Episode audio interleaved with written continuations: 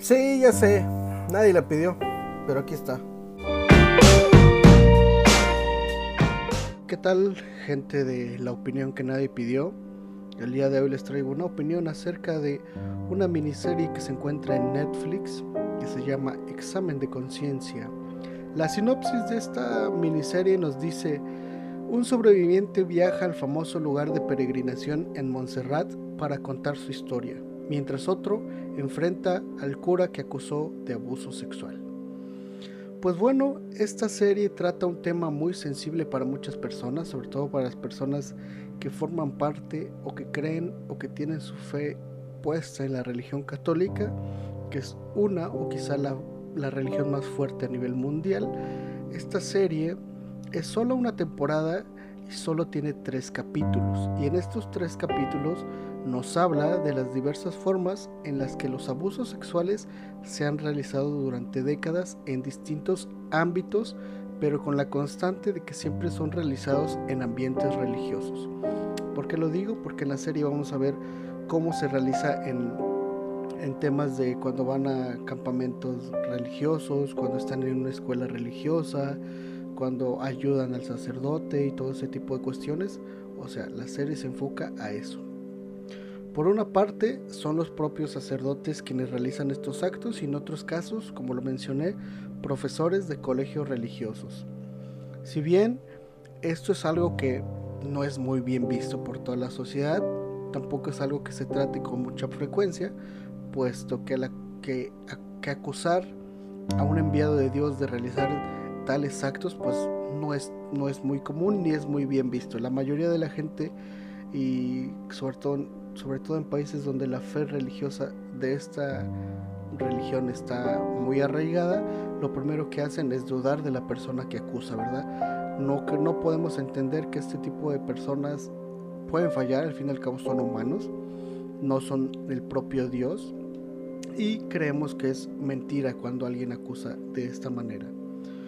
Pues bueno, con el avanzar de los años, estos actos han sido cada día más expuestos, cada día vemos más casos en la televisión o en internet de, que esto realmente sí pasa y, y ha pasado y quizás lamentablemente siga pasando, pero podemos ver que en esta serie nos muestran cuál ha sido la postura de la iglesia ante todos estos casos. Es decir, en algunos casos solo se ha limitado a mover de ciudad al, al, padre, al cura o a la persona que realizó el abuso sexual, lo mueven de ciudad. De hecho, se sabe que hay como una especie de casas en las que los padres son como pensionados, pero esos padres que están ahí, todos tienen una pena que los una pena o un cargo de o por violación o por robo, por lo que sea, todos esos padres, pero la mayoría son de abuso sexual. En estas casas como de retiro, ahí los tienen como para que según ellos como ya no hagan más daño, entonces los llevamos ahí y ahí eh, ya no logran tener contacto con la sociedad y ya no hacen ese daño. Pero eso es como el máximo castigo que, hasta ahora la iglesia ha realizado. La, iglesia no ha dicho como tal, sí, lo sabemos, que lo enjuicien, etcétera, etcétera.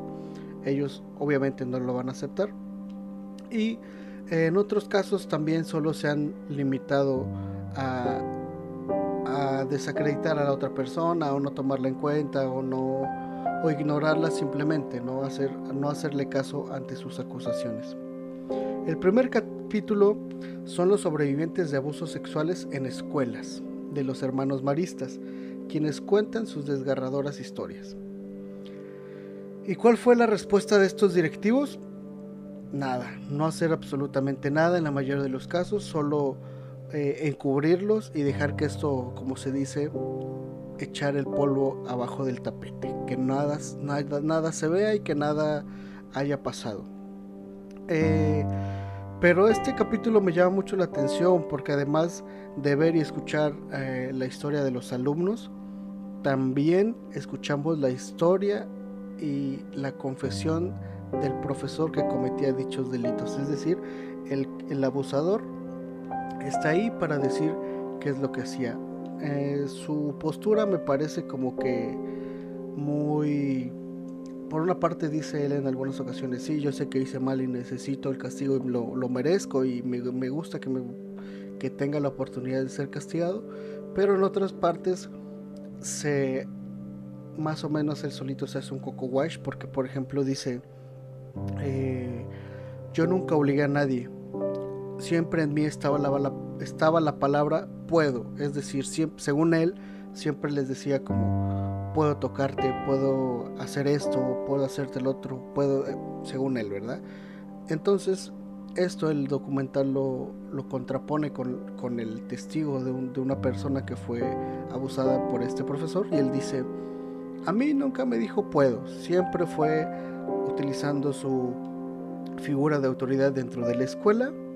fue la manera en la que él me decía, necesito que vayas, porque era maestro como de educación física o algo así, entonces les decía, te veo que estás como eh, un poco mal de tus rodillas o necesito hacerte una especie de examen físico. Entonces iban como a su oficina y es ahí donde realizaba estos actos de empezar con eh, acariciar y todo este tipo de cosas. Él justifica sus actos, que es sumamente complicado nosotros entenderlo porque también él menciona que es algo que él no podía evitar, que es algo como que estaba fuera de su alcance decir que no lo iba a hacer. Esta persona en el documental se ve un poco arrepentida, pero también te dan ganas de, como gritarle o decirle algo porque no es, no es posible que esté justificando los actos que realizó durante años. El segundo capítulo nos habla eh, de una persona que realizó múltiples abusos, quizás miles de abusos, en distintas escuelas de España y creo que en Chile. Y lo, a él la peculiaridad que tiene este personaje es que fue eh, le decomisaron o le cacharon por así decirle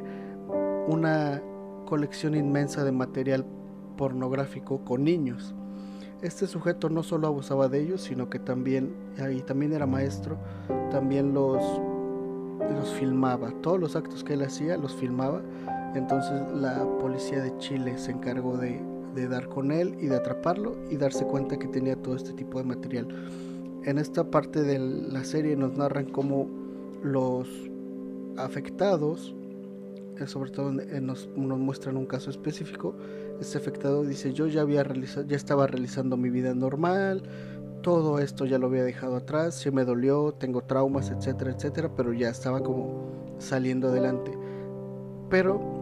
al realizarse esta investigación, porque no solo tienen que atraparlo por posesión de pornografía infantil, sino que también es posible, gracias a que puedan ubicar a, dichos abusados, para que puedan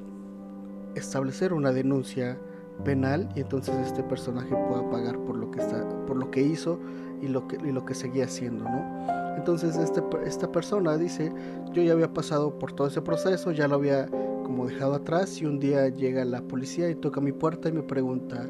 ¿tú fuiste alumno de tal escuela de tal año a tal año? Sí. Y entonces es cuando empieza otra vez como este proceso de, de volver a saber y, y, tratar de reconocerte en alguno de los videos y tristemente darte cuenta que, que estás en uno de ellos, pues sí es muy preocupante y muy eh, traumante, ¿verdad? El tercer capítulo es quizá el que más, el más fuerte, no, no que los otros dos no lo sean, pero en este nos da una perspectiva muy, muy amplia y muy buena para darnos cuenta de la profundidad del problema. Es decir, este problema en la iglesia está muy arraigado, muchos lo sabemos, muchos creemos que es verdad y sabemos que es verdad, pero no lo vemos eh, muchas veces cuando suena o este rumor o este tipo de cosas,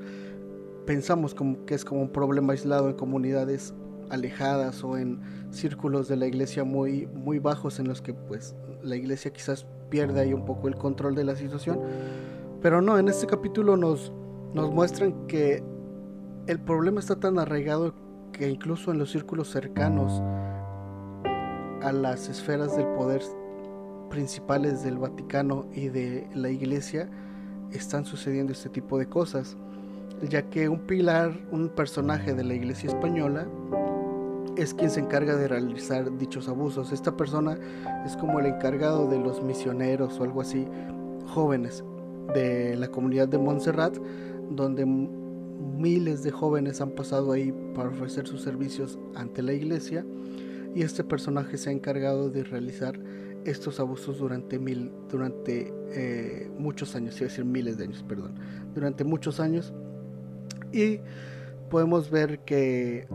es muy probable que obviamente el personaje que lo acusa no es no es tan no es tan grande, es un personaje joven, pero no nos, eso no, no limita el hecho de que quizá desde que inició este padre a dirigir a estos jóvenes ha realizado este tipo de, de abusos. Eh, lo que nos lleva a entender que es muy probable que la iglesia muestre una incapacidad, ya sea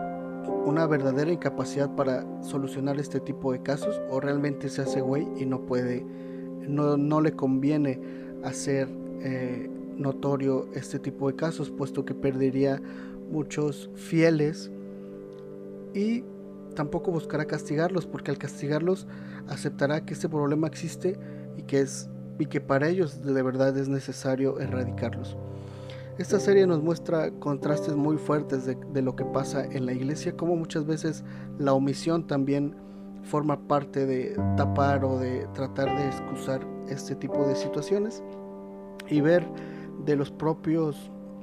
de las propias víctimas escuchar y ver qué es lo que les hacían pues nos, nos da una, una sensación más dura de lo que pensamos que todo es paz y armonía en la iglesia este documental nos muestra que no que al final de cuentas estas personas son seres humanos y cometen errores y son errores muy muy graves pues bueno, esta es mi opinión acerca de esta miniserie que se encuentra en Netflix, lo repito, se llama Examen de Conciencia. Nos escuchamos en próximas ocasiones. Hasta la próxima.